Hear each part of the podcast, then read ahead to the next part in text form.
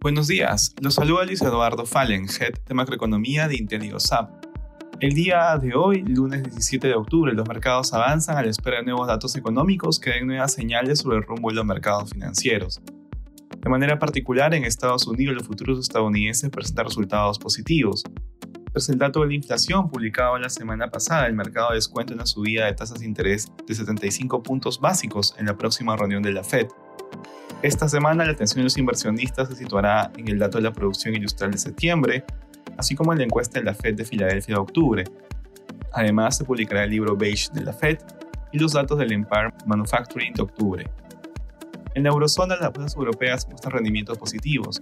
En el Reino Unido, la libra se recupera y los bonos avanzan luego de canciller Jeremy Hunt dijera que el país recaudaría 32 mil millones de libras con nuevas medidas eliminando tanto los planes para reducir el impuesto a la renta y la reducción de impuestos sobre dividendos y congelarlos del alcohol. En Asia, los índices cerraron en terreno positivo.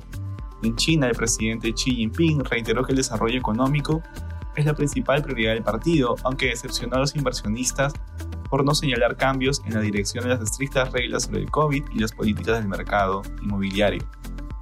Respecto a commodities, el precio del oro avanza durante la jornada, asimismo el precio del cobre sube.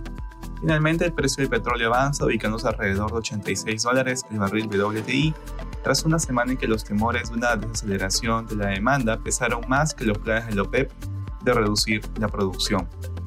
Gracias por escucharnos. Si tuviera alguna consulta, no duden en contactarse con su asesor.